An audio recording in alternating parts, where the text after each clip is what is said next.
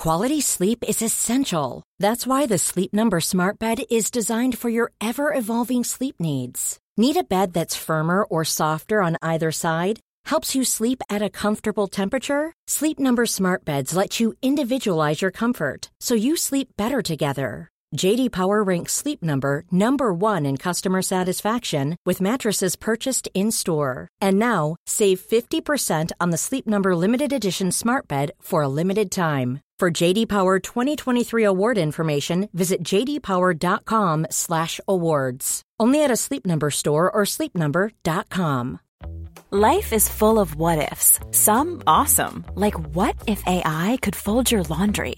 And some well, less awesome, like what if you have unexpected medical costs? United Healthcare can help get you covered with Health Protector Guard fixed indemnity insurance plans they supplement your primary plan to help you manage out of pocket costs. No deductibles, no enrollment periods, and especially no more what ifs. Visit uh1.com to find the Health Protector Guard plan for you. Bonjour à tous et bienvenue sur Cosmos. Depuis quelques minutes, les badauds et les curieux forment un cercle sur la place Carlo Alberto à Turin. Il faut dire qu'ils n'ont pas droit à un tel spectacle tous les jours, celui de la folie et du désespoir d'un homme, en pleine rue, prostré et en larmes. On ne sait pas exactement ce qu'il s'est passé. Alors, dans la confusion générale, au milieu de la foule, on discute, on essaie de comprendre. Selon certains témoins, tout a commencé avec un cocher qui était en train de battre un cheval de façon assez violente. C'est alors que cet homme s'est interposé pour défendre l'animal, qu'il a collé, dit-on, sa joue contre celle de la bête et lui a glissé quelques mots à l'oreille avant de s'effondrer au sol. D'apparence, c'est un homme encore jeune, et on apprendra plus tard qu'il n'a que quarante-quatre ans. Tout dans sa personne souligne un être extrêmement raffiné et élégant.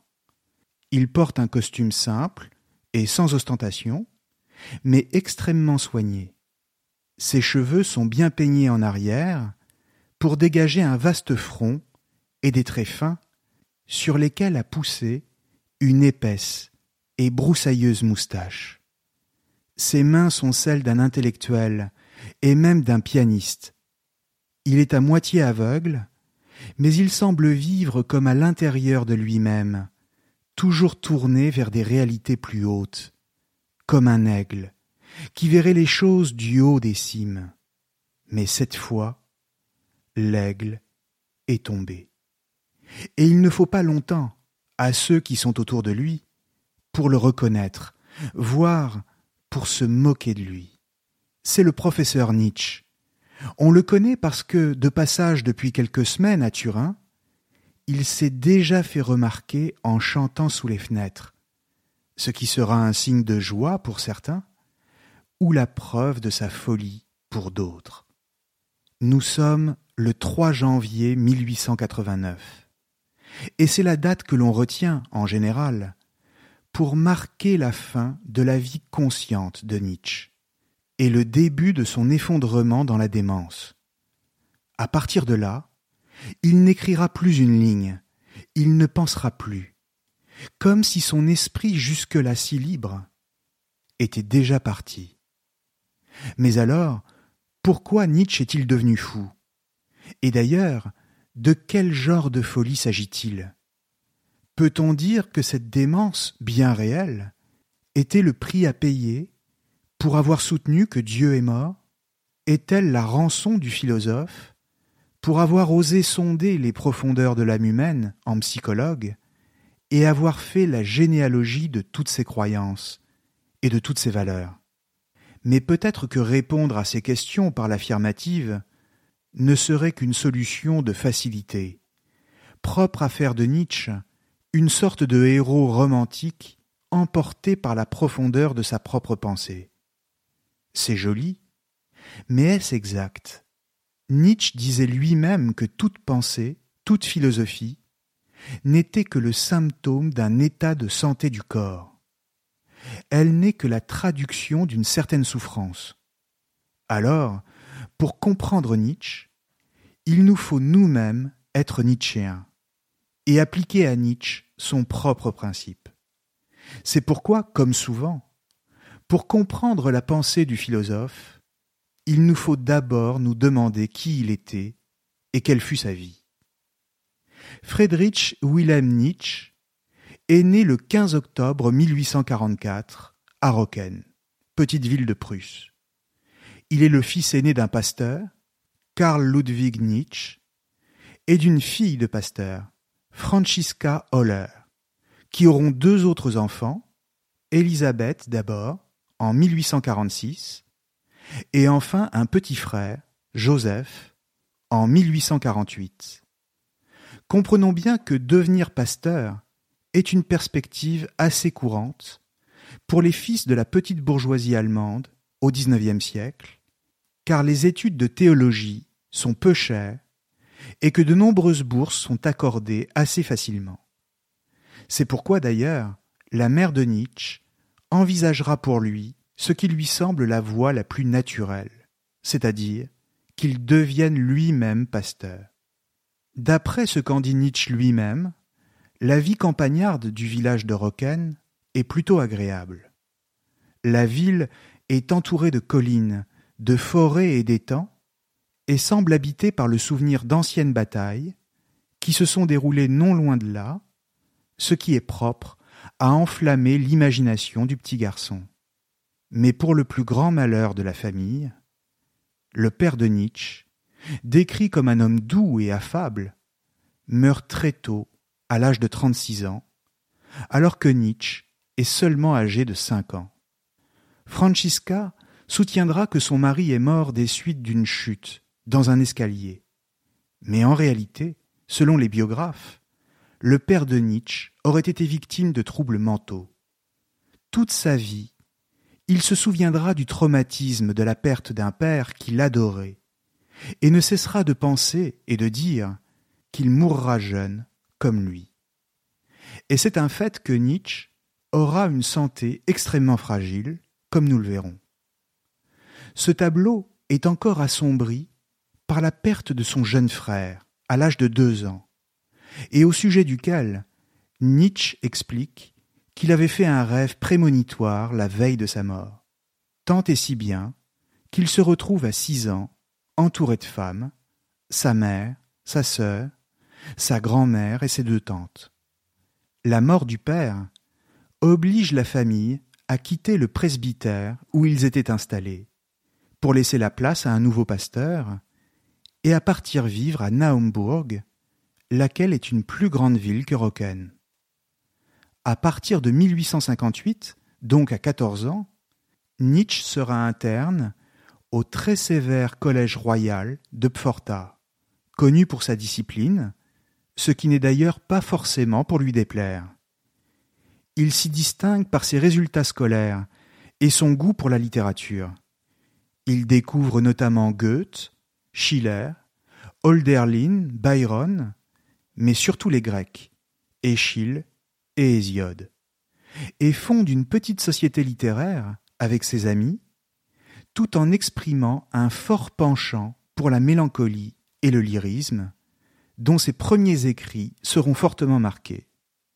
Mais dans le même temps, il montre également des aptitudes sportives et un goût très prononcé pour l'effort physique, comme la natation ou la randonnée. Il est donc un élève complet, supérieurement intelligent et au caractère très affirmé. Malheureusement, Nietzsche est souvent malade et souffre de plus en plus de maux de tête très violents, probablement dus à une myopie mal corrigée. Plus tard, ses anciens camarades le décriront comme un jeune homme sérieux, réfléchi, mot qui revient d'ailleurs souvent chez Nietzsche, et surtout qui consacre toutes ses forces à se maîtriser lui-même. Il cherche déjà à se commander à lui-même, afin de faire plier son corps à sa volonté. De fait, Nietzsche sera un philosophe de la maîtrise de soi, voire de la conquête de soi, du triomphe sur ses propres affects et de la hiérarchisation de ses instincts. C'est pourquoi il prise la solitude, se fait peu d'amis, et ne se mêle pas au jeu des autres élèves du collège qu'il juge puéril. De la même manière, il commence à mettre de la distance dans ses relations avec sa mère et sa sœur, pour lesquelles il éprouve de l'affection, du moins pour le moment, mais qu'il ne tient pas à mêler à ses premières réflexions intellectuelles, car il sent bien qu'elles ne pourront pas le comprendre. Tout au long de ses années de collège, le jeune Nietzsche est en proie au doute. Il se cherche. Il est partagé entre son goût pour la discipline et celui qu'il cultive pour la liberté et la création poétique.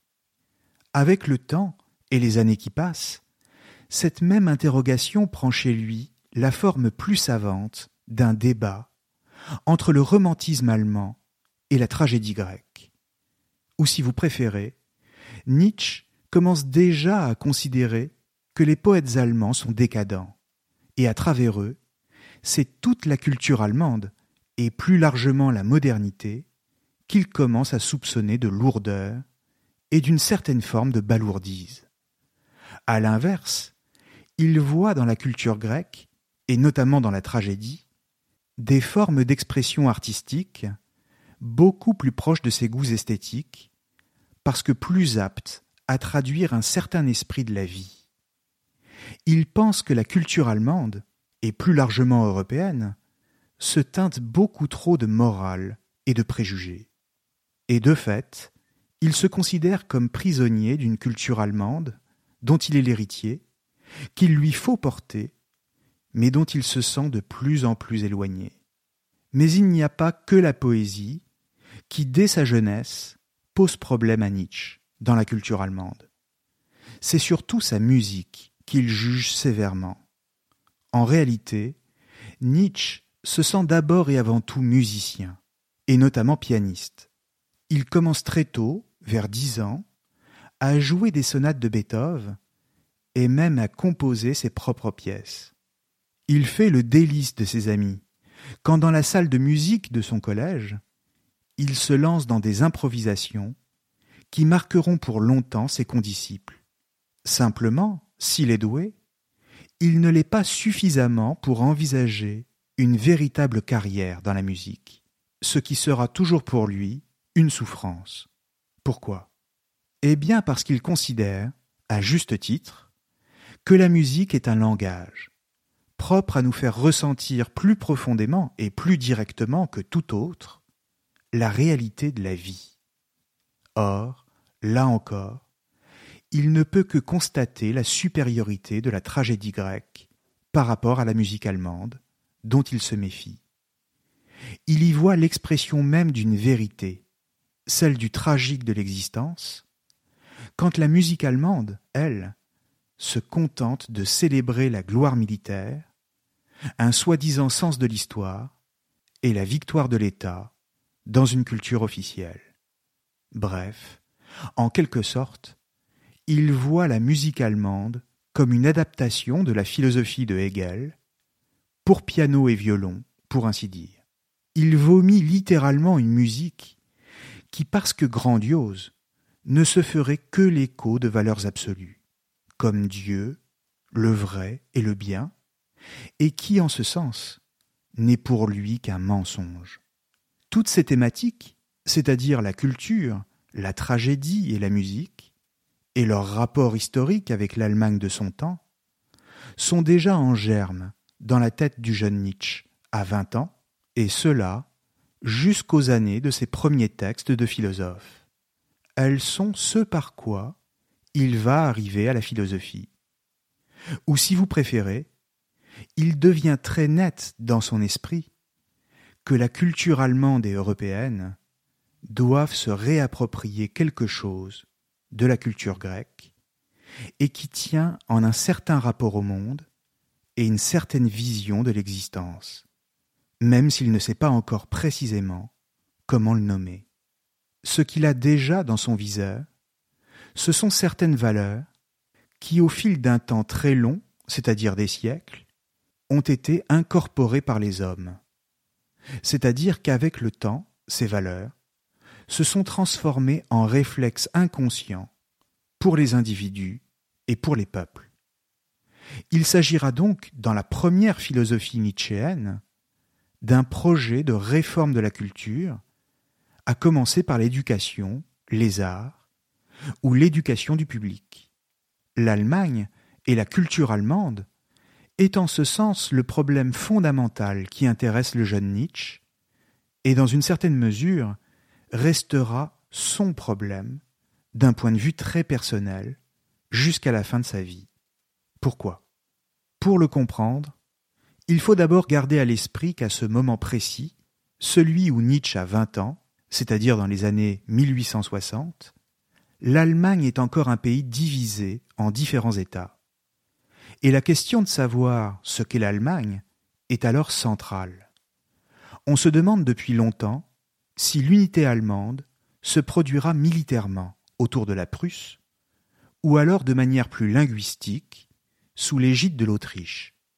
Autrement dit, un doute plane sur ce que doit être et ce que sera l'Allemagne, c'est-à-dire sur quelle base, sur quel fondement reposera l'unité de la nation allemande.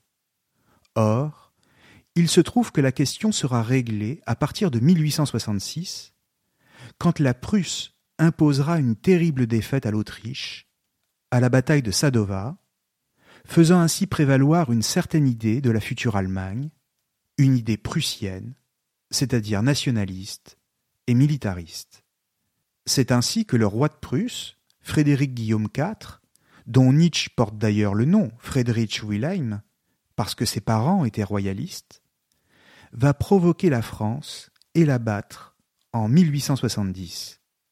Par cette victoire, le roi de Prusse impose l'Allemagne comme le pivot de l'Europe et fonde l'unité du Reich allemand. Le roi de Prusse, Frédéric Guillaume IV, devient dès lors l'empereur Guillaume Ier sous l'égide du chancelier Bismarck, qui est lui-même le véritable artisan de la nation et de la puissance allemande. Dans ce contexte de fondation de l'unité allemande par la guerre, la question de la culture, bien que fondamentale, devient un simple outil. Or, Nietzsche rejette fortement toute conception nationaliste de l'Allemagne et qui ne ferait de la culture qu'un instrument au service de l'État, lequel est pour lui le plus froid des monstres froids. Il y voit un signal mortifère au cœur de l'Europe et au cœur de la civilisation, c'est-à-dire la mort même de la culture, puisqu'en allemand, culture et civilisation ne sont qu'une seule et même chose. Tout simplement parce qu'on ne peut pas faire triompher la culture par une victoire militaire. Au contraire même. Plus largement, à ses yeux, c'est donc la mort de l'homme qui se profile sur cet horizon, car il pense que c'est la culture, qui n'est rien d'autre que la capacité de l'homme à s'élever lui-même, qui doit se servir de l'État pour s'épanouir et non l'inverse. Exactement comme chez les Grecs. On comprend pourquoi, dans ce contexte politique, le problème strictement allemand va devenir un problème européen dans les années qui suivront. Et surtout, on comprend pourquoi Nietzsche gardera un regard extrêmement critique sur son propre pays, qui lui semble aller à rebours de ce qu'il doit être, et même de ce que doit être l'Europe. Pour l'heure, il est temps pour Nietzsche de s'inscrire à l'université, à Bonn d'abord en 1864 et à Leipzig ensuite en 65. Il commence par étudier la théologie, avant de bifurquer vers la philologie, aux grandes dames de sa mère et de sa sœur, qui interprètent toutes deux ce choix comme une trahison, alors qu'il correspond pourtant à une trajectoire parfaitement logique, compte tenu des idées du jeune homme. Pourquoi? Et d'abord, qu'est-ce que la philologie? La philologie, c'est l'étude des langues anciennes, à partir du commentaire critique des textes. Ou si vous préférez, il s'agit d'étudier les civilisations anciennes, leur rapport au monde au sens large, par leur langue, et donc par les mots qu'elles utilisent, et qui dévoilent leur manière d'être et leur façon de penser. Pour Nietzsche, bien sûr, c'est la Grèce qui constitue son véritable intérêt, et plus particulièrement la Grèce de la période tragique, c'est-à-dire celle des sixième et cinquième siècles avant notre ère, ce qui est d'une importance capitale. Cette Grèce-là n'est pas celle à laquelle on pense habituellement quand il est question des Grecs, car c'est la Grèce d'avant Socrate, et donc d'avant la philosophie et la rationalisation de l'État. C'est une Grèce qui ne se représente pas le monde d'une façon uniquement rationnelle, qui intéresse Nietzsche, mais une Grèce qui fait droit aux idées de tragique et d'éternel retour des choses, une Grèce plus dionysiaque, dont nous avons perdu l'habitude et qu'il nous faut retrouver. La philologie représente en ce sens un outil à la fois comparatif et critique pour mieux penser la culture européenne contemporaine et donc la réformer, c'est-à-dire aider à changer les comportements. C'est en ce sens que la décision de Nietzsche de passer à cette discipline semble rétrospectivement aller de soi. Étudiant à Bonn, Nietzsche fait la connaissance d'un professeur de philologie qui le marque fortement, Friedrich Ritschel, qu'il suivra peu de temps après à Leipzig pour continuer à suivre son enseignement. Mais cette décision souligne aussi chez Nietzsche une forte propension à quitter les lieux où il se trouve et à errer, comme s'il ne pouvait jamais tenir en place. Il est dans le mouvement, non seulement du point de vue des idées, mais aussi sur le plan géographique. De la même manière, il se lasse assez rapidement de ses amis et les quitte sitôt qu'il commence à les connaître, soit pour s'en faire de nouveau, soit pour retourner à sa solitude. Le professeur Richel va avoir une influence considérable sur le jeune étudiant, lequel ne supporte pas de ne pas entendre son maître trop longtemps. Pourtant, c'est un autre éducateur qui marquera le plus fortement le jeune Nietzsche.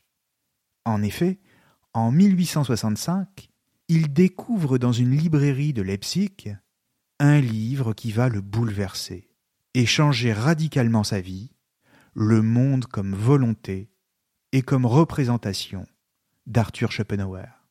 C'est une révélation, celle qu'il n'est pas seul et qu'il existe un auteur capable de mettre des mots sur ce que lui, Nietzsche, pense et ressent au plus profond. En héritier de Kant, Schopenhauer comprend le monde comme une séparation entre le monde des phénomènes, tel que nous pouvons le connaître grâce à notre entendement, et le monde en soi, inconnaissable pour l'entendement. Simplement, Schopenhauer entend aller plus loin que Kant, en affirmant qu'il est possible de faire l'expérience du monde en soi par le corps. Le corps est un pont entre le monde des phénomènes et le monde en soi, parce que nous en avons une représentation dans le temps et l'espace, et que dans le même temps, il nous donne accès à une réalité non représentable et pourtant connaissable, la volonté. La volonté, c'est le monde en soi, pour Schopenhauer.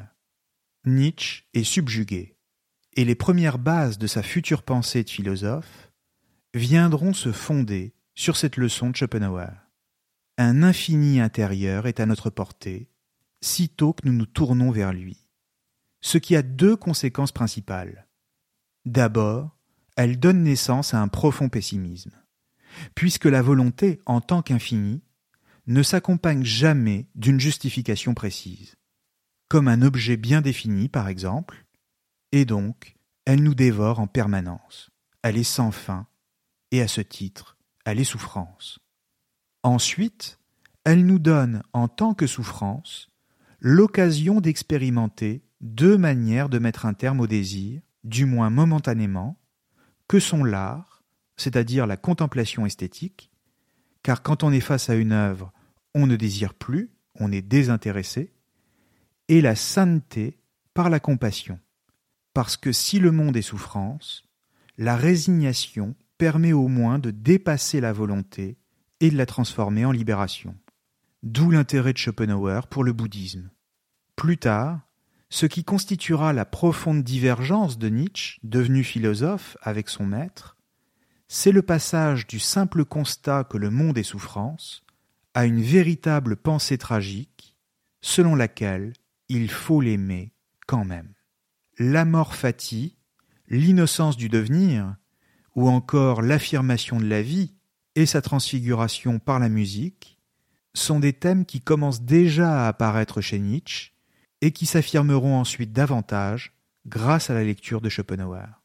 Mais pour le moment, ce qu'il retient d'essentiel de la lecture de Schopenhauer, et qui va lui servir pour construire sa propre pensée, c'est que les deux points de vue sur le monde, la représentation et la volonté, sont également deux principes fondamentaux de l'esthétique grecque, l'apollinien et le dionysiaque, c'est-à-dire une pure beauté formelle, alliée à un principe dynamique qui la met en mouvement, quitte à la brûler.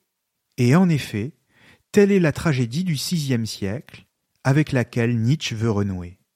En ce sens, la Grèce d'Euripide d'abord, qui met un terme à la grande tragédie de Sophocle et d'Échille en la tournant vers de simples débats politiques, et ensuite la Grèce de Socrate, celle de la raison et de la dialectique, a perdu son principe dionysiaque. La Grèce, la culture grecque, aux yeux de Nietzsche, s'est alors replié sur la seule représentation rationnelle du monde, et c'est pourquoi Socrate, et la période qui s'ouvre après lui, sont une décadence pour Nietzsche. Ou si vous préférez, Socrate a fait perdre à la civilisation des Grecs son principe de vie, et l'a tourné vers un savoir qui dessèche et qui étouffe la vie. Or, le problème pour Nietzsche, c'est que nous sommes les héritiers de cette Grèce-là, et que nous avons oublié la première. Chercher la vérité, la vérité métaphysique, c'est se détourner de la vie et la condamner comme imparfaite, alors que les Grecs de la génération précédente, au contraire, la célébraient sous toutes ses formes. La perte de Dionysos est la pire chute qu'ait connue l'humanité, en détachant l'homme de la nature et en lui faisant miroiter une soi-disant vérité dans un soi-disant monde suprasensible et transcendant. Bref, les hommes sont devenus nihilistes. Croire en une vérité, au mépris de la vie elle-même, et en se détournant du monde, c'est cela, être un nihiliste pour Nietzsche. Le nihilisme, c'est la victoire de la science sur l'art, et donc sur la vie. Pourquoi? Eh bien parce que la science, c'est-à-dire le savoir, c'est le contraire de la vie, en tant met tout ce qui est vivant à distance pour le regarder, l'examiner, le juger. La science est dans le fractionnement des éléments constitutifs de la vie, quand la vie elle-même est dans la synthèse et l'unité d'un mouvement qu'on ne peut réduire ni définir de façon définitive sans l'asphyxier et la perdre. Même chose pour Nietzsche, croire en une Allemagne éternelle, c'est la vitrifier et la réduire à une soi-disant vérité unique. Nationalistes allemands et nihilistes partagent donc le même combat, la même illusion. Ils sont malades des mêmes valeurs et des mêmes idéaux. Et leur maladie se nomme d'abord Socrate et ensuite christianisme. Libéré des obligations militaires, et après un séjour à l'hôpital suite à une chute de cheval, Nietzsche va faire l'une des rencontres les plus importantes de sa vie, le 8 novembre 1868 pour être précis, celle du compositeur Richard Wagner.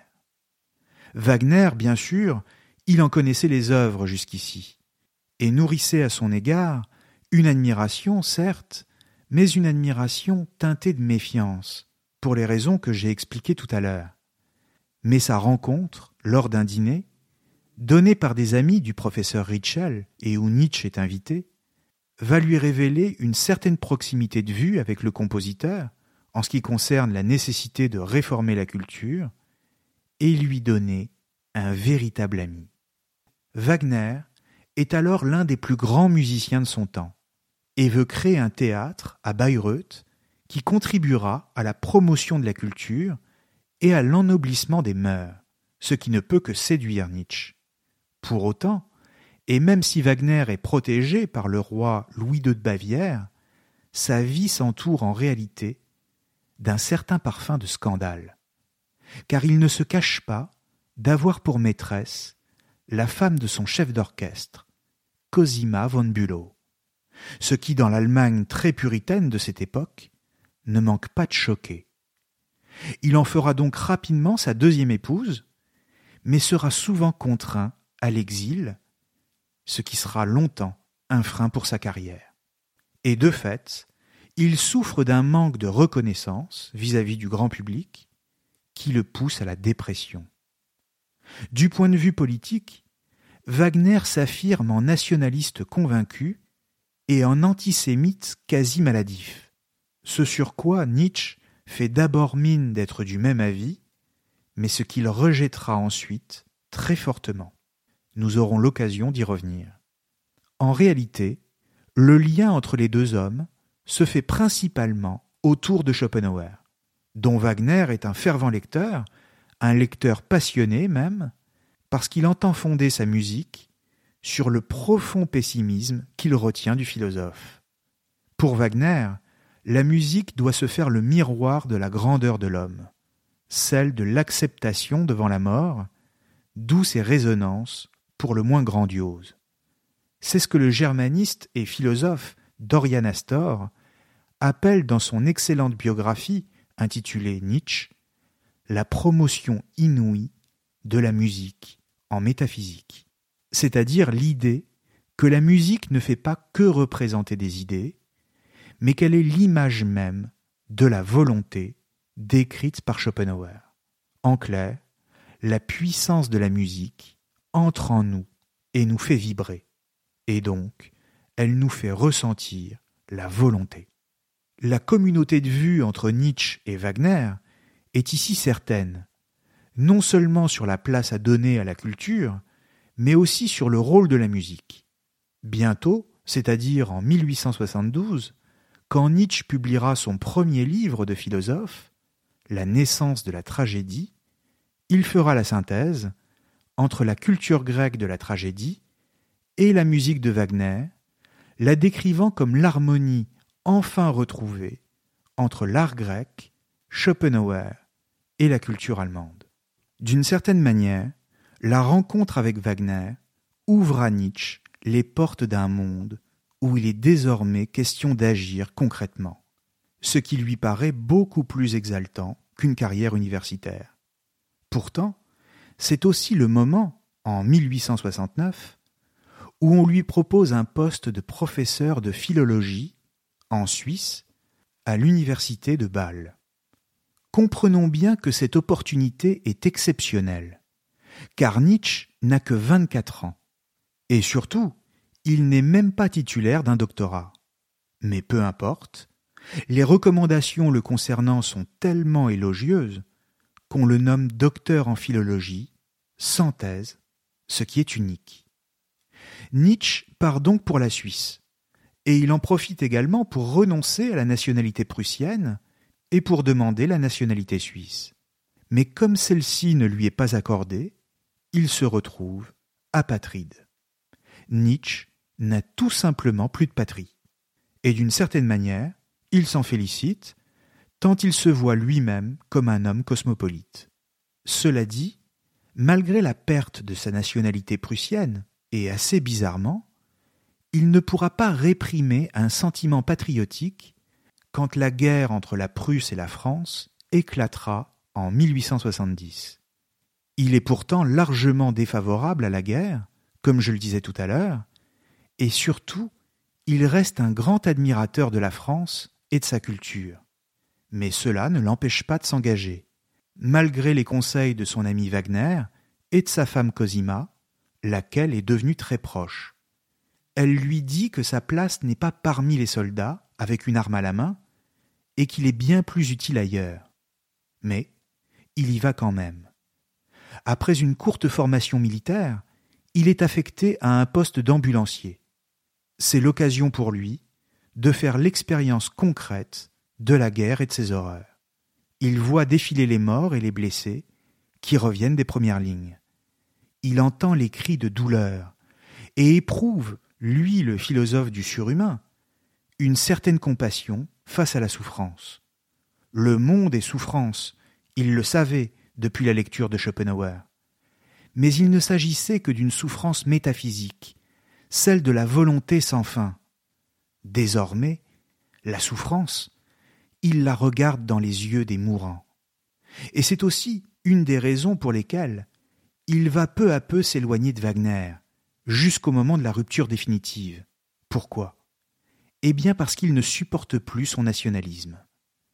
Comprenons bien qu'entre 1870 et 1876, il a rendu de nombreuses visites au couple Wagner et a partagé avec eux des moments inoubliables, de complicité et d'amitié profonde, sans doute parmi les meilleurs souvenirs de sa vie. Mais à partir de 1876, date à laquelle le théâtre de Bayreuth est construit. Ryan Reynolds here from Mint Mobile. With the price of just about everything going up during inflation, we thought we'd bring our prices down. So to help us, we brought in a reverse auctioneer, which is apparently a thing. Mint Mobile unlimited premium wireless. Ready to get 30, 30, bit to get 30, bit to get 20, 20, 20, bit to get 20, 20, bit to get 15, 15, 15, 15 just 15 bucks a month. So, Give it a try at mintmobile.com/switch. slash $45 upfront for three months plus taxes and fees. Promo for new customers for limited time. Unlimited more than 40 gigabytes per month. Slows. Full terms at mintmobile.com. One size fits all seems like a good idea for clothes until you try them on. Same goes for healthcare. That's why United Healthcare offers flexible, budget friendly coverage for medical, vision, dental, and more. Learn more at uh1.com. Millions of people have lost weight with personalized plans from Noom, like Evan, who can't stand salads and still lost 50 pounds. salads generally for most people are the easy button, right? For me, that wasn't an option. I never really was a salad guy. That's just not who I am. But Noom worked for me. Get your personalized plan today at Noom.com. Real Noom user compensated to provide their story. In four weeks, the typical Noom user can expect to lose one to two pounds per week. Individual results may vary. This is Paige, the co-host of Giggly Squad, and I want to tell you about a company that I've been loving, Olive and June. Olive and June gives you everything that you need for a salon quality manicure in one box. And if you break it down, it really comes out to $2 a manicure, which is absolutely insane. It's also so easy to get salon worthy nails at home with Olive and June. The difference between how your nails used to look when you did them yourself and now with the Manny system is a complete game changer. The best thing about Olive and June too is it's a quick dry, dries in about one minute, lasts for five days, and full coverage in up to one to two coats. Visit oliveandjune.com slash perfect Manny 20 for 20% off your first system. That's oliveandjune.com slash perfect Manny 20 for 20% off your first system. Et où se tient le tout premier festival de Bayreuth, en août 1876 pour être précis, et où Wagner triomphe, il voit s'opérer un changement radical dans la personne de son ami.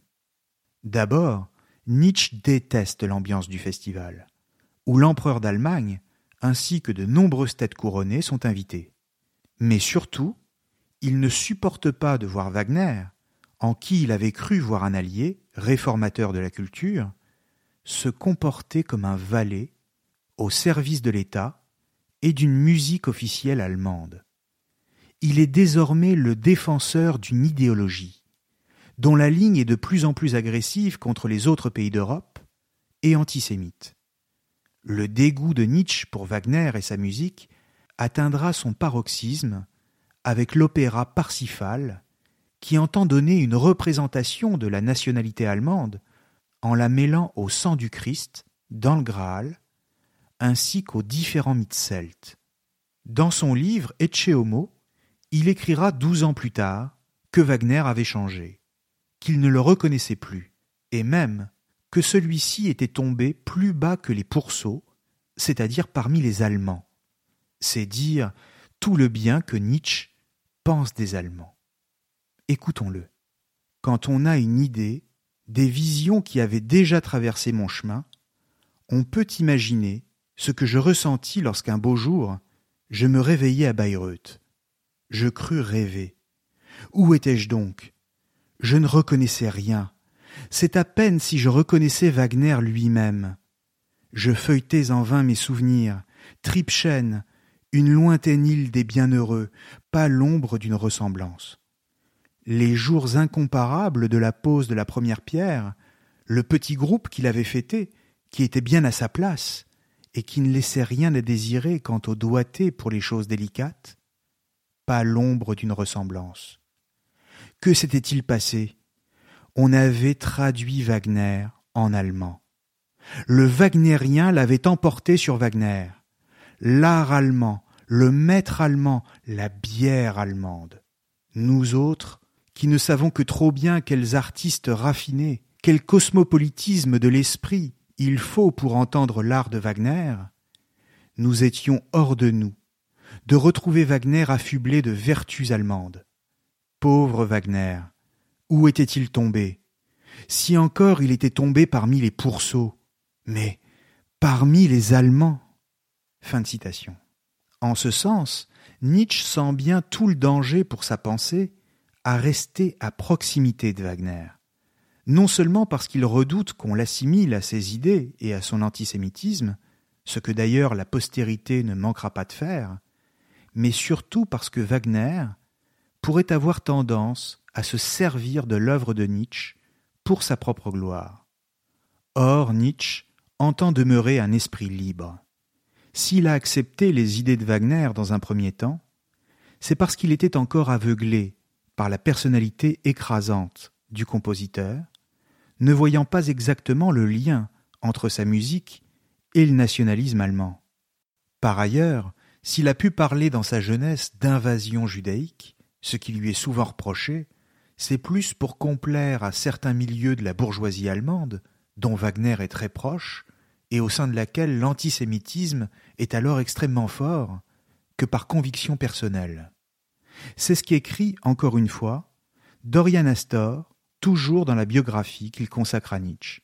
Il dit Toute l'œuvre de Nietzsche atteste sans ambiguïté l'absence d'antisémitisme chez le philosophe, qui se transformera d'ailleurs en un anti-antisémitisme déclaré et actif.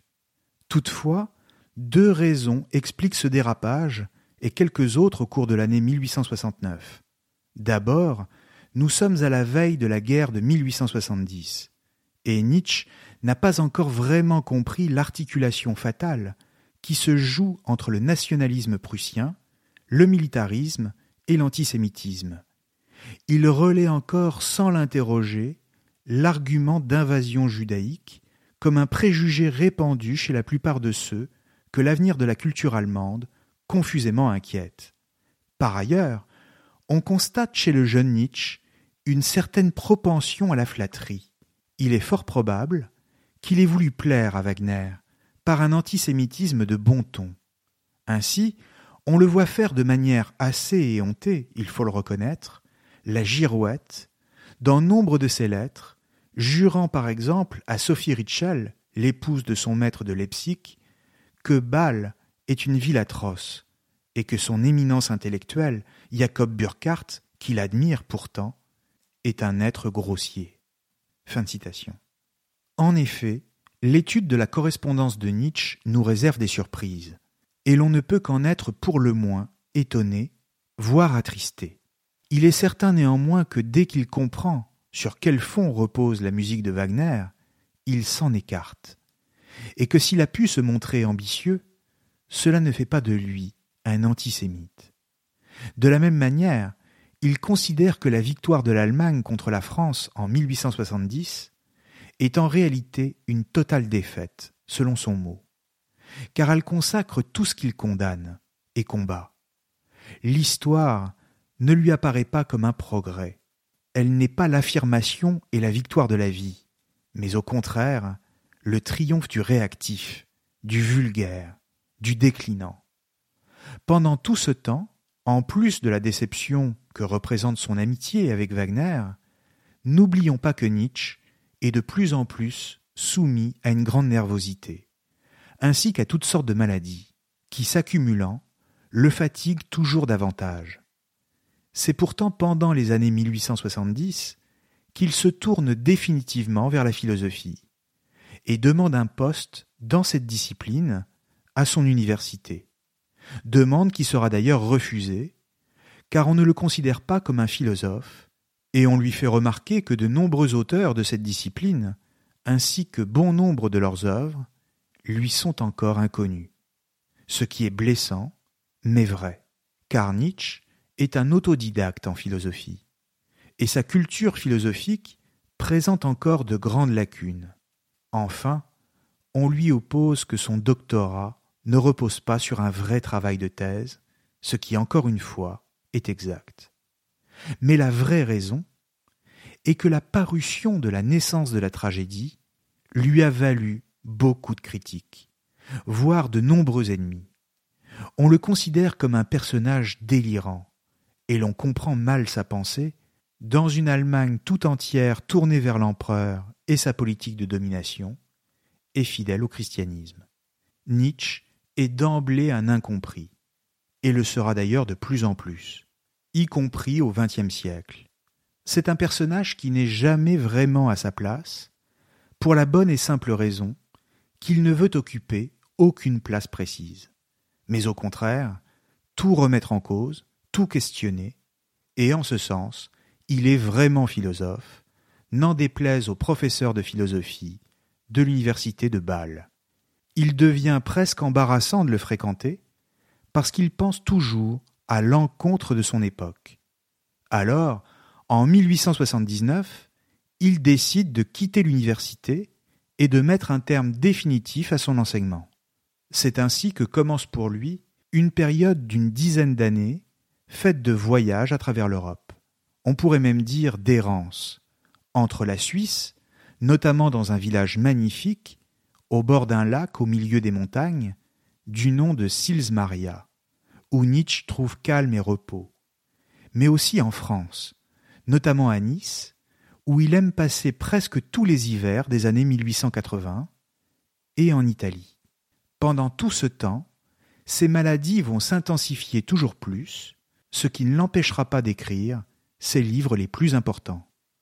D'une certaine manière, en se détachant à la fois de Schopenhauer, de Wagner, mais aussi du milieu universitaire, Nietzsche va pouvoir donner à sa pensée une liberté et une acuité qu'il n'avait pas encore pu atteindre. Sur ce point, notons qu'il accorde de plus en plus d'intérêt à son style, lequel s'améliore par rapport à ses premiers écrits, et devient plus aérien, plus léger, plus incisif, bref, plus brillant. Il affectionne désormais l'aphorisme, la phrase courte, ciselée comme un diamant, mais dont la forme permet une pluralité de sens possibles comme s'il fallait pour le lecteur la mériter par une longue, une très longue méditation personnelle. En ce sens, il est fasciné par les moralistes français, comme La Rochefoucauld par exemple, dont il jalouse la précision et la facilité dans le langage. De plus, comme les moralistes, il entend démasquer les attitudes qui se cachent derrière des conduites morales il veut montrer que toute morale repose en réalité sur un terreau fétide et immoral, que la vérité elle-même se fonde sur du mensonge, et que toute valeur absolue se tient toujours sur une certaine volonté, une volonté de domination. Sous des apparences vertueuses, celui qui fait la morale et qui se présente comme le défenseur du bien est toujours un menteur qui vise le déploiement d'une certaine puissance personnelle. Bref, Nietzsche aborde une période clé, celle que l'on a pu appeler la philosophie du soupçon, et qui vise à faire la généalogie des grandes valeurs morales. En ce sens, la fin des années 1870 et ensuite toutes les années 1880 seront celles des concepts clés de sa pensée. Dans le même temps, Nietzsche pense de plus en plus sérieusement à se marier. Cela dit, il n'entend pas faire un mariage d'amour, mais plus prosaïquement, il cherche une compagne capable de s'occuper du quotidien, ce qui lui laisserait tout le temps de se concentrer sur son travail. Le problème est qu'il a du mal à supporter toute compagnie quand celle-ci ne le stimule pas intellectuellement. Nietzsche est donc face à ses propres contradictions. D'ailleurs, dans sa démarche même, il fait preuve d'une attitude que l'on peut qualifier pour le moins d'étrange. Par deux fois, il va demander une jeune femme en mariage, mais plutôt que de se déclarer en personne et de faire sa demande lui-même, il préfère passer par un intermédiaire, un ami, à qui il demande de faire sa demande pour lui. Attitude étrange, en effet, qui laisse présumer que Nietzsche soit était trop timide pour agir par lui-même, ce qui est possible, soit qu'il ne désirait pas vraiment se marier, ce qui pour le coup est très vraisemblable. D'une manière générale, l'amour ne frappe pas très souvent à la porte du philosophe, et il est indéniable que sa vie a été d'une grande misère sexuelle. Simplement, il sait pertinemment que sa pensée ne peut se déployer qu'à la condition qu'il lui consacre toutes les ressources de sa personne, toute son énergie et toute son attention. De fait, nous ne connaissons de la vie sexuelle de Nietzsche que quelques relations avec des prostituées, auprès desquelles il aurait d'ailleurs contracté la syphilis, d'après ses propres dires, en 1866, soit à l'âge de 21 ans. Pour certains, cette maladie qu'on ne parvenait pas encore à soigner vraiment à cette époque serait à l'origine des nombreux soucis de santé de Nietzsche. On sait aussi qu'elle pouvait évoluer en une perte des facultés mentales dans certains cas et au bout de plusieurs années. De là à en conclure que la folie de Nietzsche trouverait ici son explication définitive, il n'y a qu'un pas que certains n'hésiteront pas à franchir.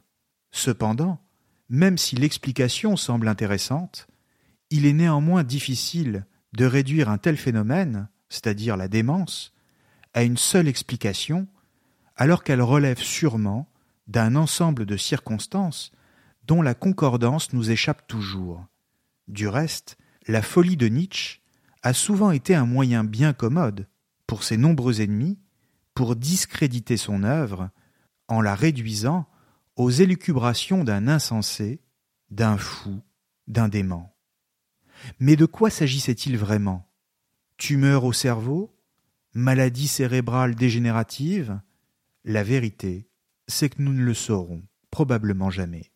Pour ce qui est des demandes en mariage de Nietzsche, c'est la seconde est la plus intéressante et qui nous en apprendra le plus sur lui, puisqu'il s'agit de la seule femme dont à la connaissance des biographes, il ait jamais vraiment été amoureux.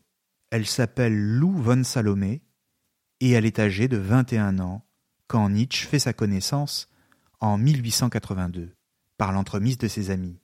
Plus tard, elle deviendra l'une des premières femmes psychanalystes après sa rencontre avec Freud. Simplement, si Nietzsche est amoureux d'elle, non seulement il n'est pas le seul, car un ami commun du nom de Paul Ray l'est tout autant, lequel lui fait également sa demande en mariage, mais surtout, la jeune femme n'éprouve pas les mêmes sentiments et n'a pas l'intention de se marier pour le moment. Elle leur oppose donc à tous deux une fin de non-recevoir, mais tout en continuant à les fréquenter assidûment. C'est ainsi que va se produire l'un des épisodes les plus mystérieux de la vie de Nietzsche. Quand lors d'une promenade, alors qu'ils sont en voyage dans le Piémont, avec Lou, la mère de cette dernière et Paul Ray, le philosophe entraîne la jeune femme dans l'ascension d'une colline, le mont sacré d'Orta. Ils s'éclipsent tous deux pendant plusieurs heures, attisant la jalousie de Paul. Plusieurs années plus tard, quand l'on demandera à Lou si elle a embrassé Nietzsche pendant cette escapade, elle répondra qu'elle ne s'en souvient plus. Le philosophe, lui, en parlera comme le plus doux et le plus beau moment de sa vie. Lou a-t-elle embrassé Nietzsche sur le mont Sacro? La question reste entière. Espérons-le pour lui, mais laissons leur secret aux amoureux. Le même jour, le trio se fera prendre en photo, Lou tenant les deux hommes, Nietzsche et Paul Ray, sous le fouet. Ce qui est certain, en revanche, c'est que le philosophe va revenir à sa solitude Lou mettant de plus en plus de distance entre elle et lui. Les années qui suivront seront les plus importantes du point de vue de l'écriture de ces livres. Parmi les grands textes, on compte Humain trop humain, qui avait déjà paru en 1878, Aurore en 1881, Le Gai Savoir en 82, Ainsi parlait Zarathustra, qui paraît en deux temps, entre 1883 et 1885, Par-delà bien et mal en 1886, Généalogie de la morale 87 et Ecce Homo, sorte d'autobiographie philosophique en 1888. Mais c'est notamment avec Aurore que Nietzsche amorce une terrible attaque contre le christianisme qu'il mènera maintenant jusqu'au bout et qu'il radicalise sa critique contre la morale dans laquelle il voit une accusation de la vie elle-même. Mais comprenons bien que cela s'inscrit de façon parfaitement cohérente dans son entreprise de recréation et de renouvellement des valeurs européennes. Pourquoi? D'abord, souvenons-nous que pour Nietzsche, une valeur ne fait pas entièrement et totalement l'objet d'une idée consciente. Au sens nietzschéen du terme, une valeur, comme le bien ou la vérité par exemple, est d'abord une pulsion. C'est une pulsion, un instinct, qui commence par s'opposer à d'autres instincts en concurrence avec lui, et qui, au bout du compte, finit par s'imposer à eux. Une valeur, c'est un instinct qui domine les autres. C'est ainsi qu'avec le temps, certaines valeurs se sont imposées. Et elles se sont imposées à tel point que Nietzsche dit qu'elles ont été incorporées, c'est-à-dire qu'elles se sont inscrites dans le corps des hommes de manière à ce que tout homme les reconduise comme étant parfaitement naturelles. Ou si vous préférez, nos valeurs ne sont pas inscrites dans notre conscience, mais d'abord dans notre corps, lequel n'est rien d'autre qu'un réseau de pulsions et d'instincts. C'est dans le corps que les valeurs s'inscrivent de façon inconsciente et donc sans débat, sans discussion. Or, explique Nietzsche, depuis 2000 ans, les valeurs dominantes en Occident sont celles du christianisme et de sa morale. Nietzsche considère la morale comme un poison, une maladie, qui se répand depuis deux millénaires dans l'organisme humain pour le dominer et distiller en lui le poison de la mauvaise conscience et de ce qu'il appelle l'idéal ascétique, c'est-à-dire une vaste entreprise de négation de la vie au profit des arrière-mondes et des idéaux absolus. Pour le dire simplement, fonder sa vie sur la promesse d'atteindre un paradis, transcendant et hors du monde, c'est nier la vie elle-même et se porter vers la mort. En ce sens, tout idéal est en lui-même mortifère, et il faut le comprendre comme le symptôme d'une pathologie, d'un affaiblissement de la vie, bref, d'une décadence. Il s'agit donc pour Nietzsche d'inaugurer un long travail de renversement de ses valeurs et donc de changement des comportements et de rapport au monde. À ses yeux, il faut s'en délivrer, car c'est une question de survie pour l'homme.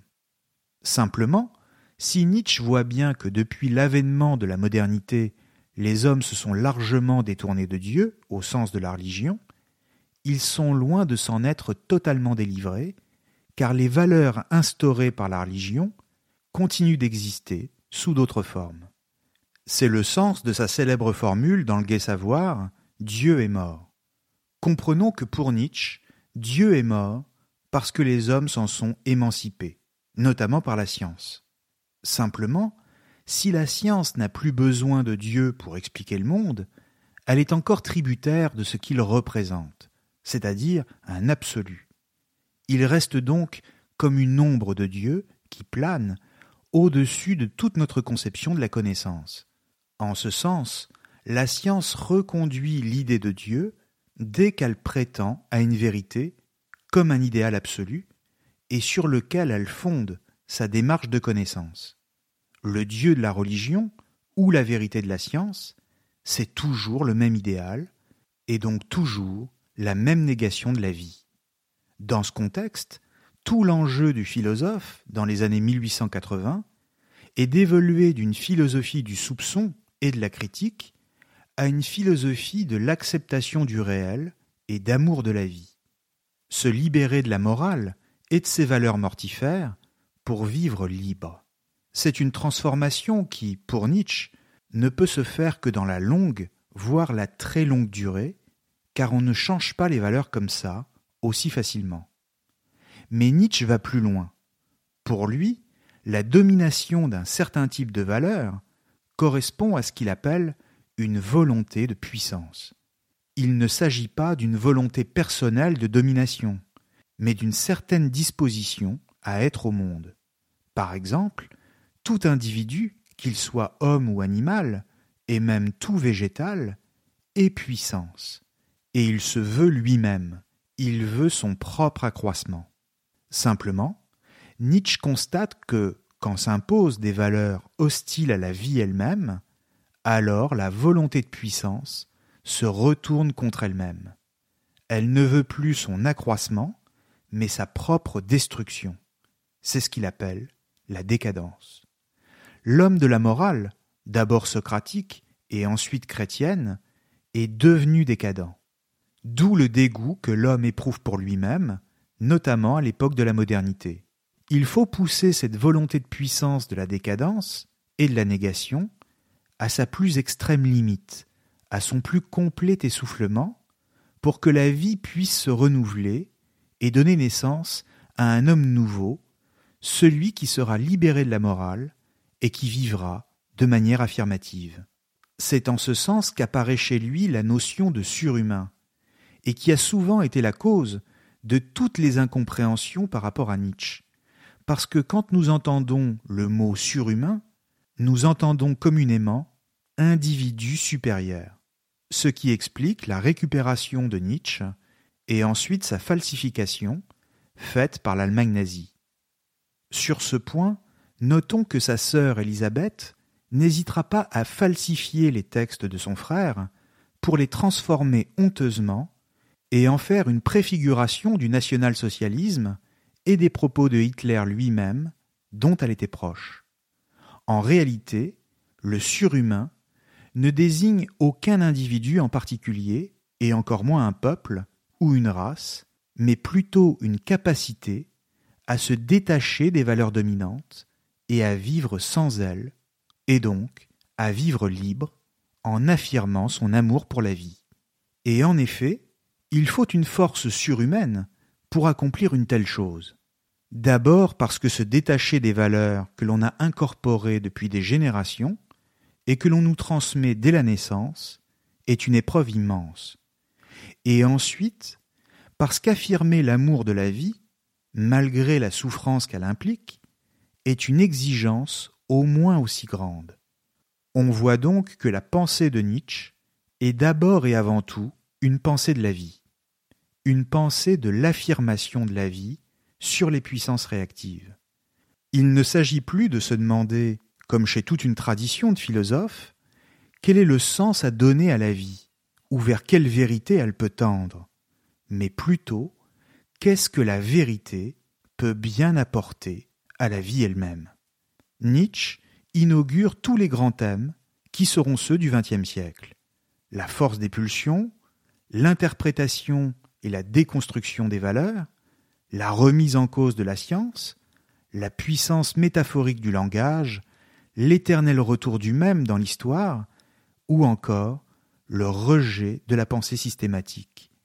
Et l'on peut à bon droit le considérer comme un penseur du XXe siècle, pour ne pas dire le plus grand, même si de son vivant, il ressent la douleur de la solitude et de l'incompréhension c'est une pensée du renversement, ainsi qu'une philosophie de la volonté, et non plus de la vérité. C'est une pensée de la vie et du vivant, c'est-à-dire du corps et de la santé, voire de la grande santé, celle qui s'accompagne de la joie. Mais alors, justement, où en est la santé de Nietzsche lui-même, lui qui toute sa vie a été malade et qui est pourtant le penseur de la victoire de la vie, ou si vous préférez, Comment penser la vie quand on est, dès le plus jeune âge, marqué par la mort, celle de son père et de son frère notamment, par la souffrance. En effet, il souffre toute sa vie. Il est à moitié aveugle, il a des migraines à répétition, voire traverse des périodes de dépression plus ou moins sévères. Il n'arrive pas non plus à vivre un amour durable, quitte souvent ses amis et se fâche avec eux, voire les combats, comme c'est le cas avec Wagner, ce qui lui laisse toujours des séquelles dont il ne peut s'empêcher de souffrir. Et quand il apprend la mort de Wagner, il se demande même à quoi bon continuer à vivre. Enfin, après l'épisode de Turin dont je parlais au début, il est interné dans une clinique de Bâle, puis de Iéna, avant de revenir chez sa mère, laquelle s'occupera de lui avec sa sœur, ce qui est là encore certainement la pire fin qu'il pouvait craindre, tant il les déteste. Sa vie consciente dure finalement peu de temps, puisqu'à partir de 1889, il va sombrer progressivement, mais très rapidement, dans la folie, et enfin dans un état végétatif, jusqu'à sa mort, laquelle interviendra le 25 août 1900. Selon Lou Andreas Salomé, bien après la mort de son ami philosophe, la vie de Nietzsche est une biographie de la douleur, ce qui fait de sa philosophie, toujours selon elle, un combat héroïque. Alors encore une fois, comment comprendre cette pensée de la vie et surtout cette acceptation malgré tout, ce consentement à la vie, dirait Camus Peut-être la réponse se résume-t-elle ici en deux mots, deux mots latins, amor fati, c'est-à-dire l'amour du destin, l'amour de l'inéluctable. Car à tout prendre, souffrir, c'est toujours la vie. Laissons donc la parole à Nietzsche lui-même, au moment de nous quitter, pour qu'il nous exprime son unique souhait, son unique désir, dans un texte intitulé Pour la nouvelle année, c'est-à-dire en somme, pour que la vie soit tous les jours un nouveau début, un nouveau commencement. Nous sommes au paragraphe 276 du Gai Savoir. Aujourd'hui, chacun s'autorise à exprimer son vœu et sa pensée la plus chère. Eh bien, je veux dire moi aussi ce que je me suis aujourd'hui souhaité à moi-même, et quelle pensée m'est venue à l'esprit la première cette année? Quelle pensée doit être pour moi le fondement, la garantie et la douceur de toute vie à venir?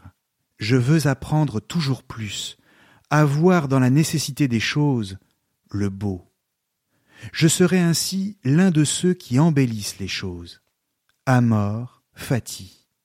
Que ce soit dorénavant mon amour. Je ne veux pas accuser.